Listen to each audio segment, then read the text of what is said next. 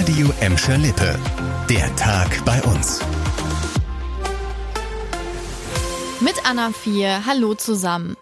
Für übermorgen müssen sich alle Pendler unter euch mal wieder eine Alternative zu Bus und Straßenbahn suchen. Die Gewerkschaft Verdi hat heute Morgen wieder zum Warnstreik im Nahverkehr aufgerufen. Auch Bogestra und Festische sind betroffen. Damit dürften am Donnerstag keine Busse und Straßenbahnen in Gladbeck, Bottrop und Gelsenkirchen fahren.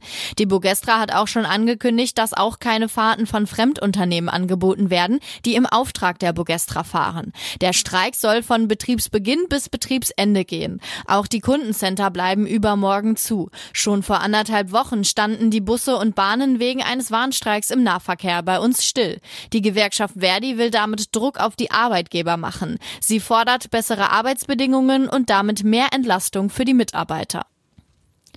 Die Städte Bottrop und Gelsenkirchen wollen klare Kante gegen rechts zeigen. Im Rahmen der internationalen Wochen gegen Rassismus bieten sie Mitte März verschiedene Workshops und Aktionen an. In Bottrop können sich alle Einrichtungen, die sich für Menschenrechte, Menschenwürde, Menschenfreundlichkeit und gegen Rassismus einsetzen oder einsetzen möchten, an einem Programm der Integrationsagentur Bottrop der evangelischen Kirchengemeinde beteiligen. Euer Projekt muss keine neue Veranstaltung sein. Wenn ihr euch zum Beispiel als Kita, Kirchengemeinde oder Sportverein jetzt schon gegen Rassismus einsetzt, könnt ihr euer Projekt ab sofort einfach anmelden.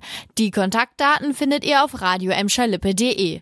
Auch die Stadt Gelsenkirchen macht mit. Sie bietet innerhalb dieser Wochen verschiedene Workshops für Schulen an. In Gladbeck ist im Rahmen der internationalen Wochen gegen Rassismus nichts Konkretes geplant. Laut Stadt finden über das ganze Jahr verteilt mal kleinere und mal größere Aktionen statt.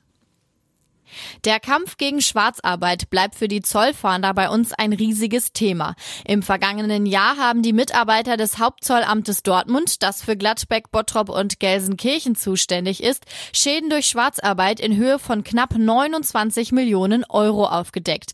Das waren rund zwei Millionen mehr als im Jahr davor. Der Betrag kommt zustande durch nicht gezahlte Steuern und Sozialversicherungsbeiträge oder zu Unrecht kassierte Sozialleistungen. All das kontrollieren die Zollfahnder regelmäßig bei ihren Razzien. Ende letzten Jahres gab es zum Beispiel einen Großeinsatz im Clanmilieu in Gelsenkirchen. Dabei wurden unter anderem Shisha-Bars und Wettbüros durchsucht.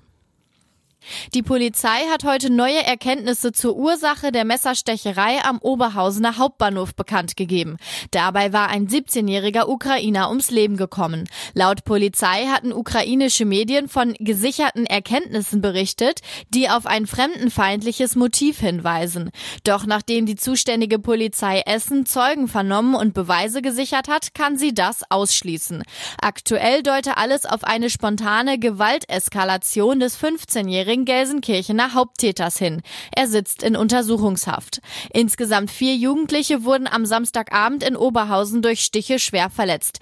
Der 17-jährige Ukrainer starb während einer Not-OP im Krankenhaus. Eine Mordkommission versucht jetzt die genauen Hintergründe des Falls zu klären. Das war der Tag bei uns im Radio und als Podcast. Aktuelle Nachrichten aus Gladbeck, Bottrop und Gelsenkirchen findet ihr jederzeit auf radio und in unserer App.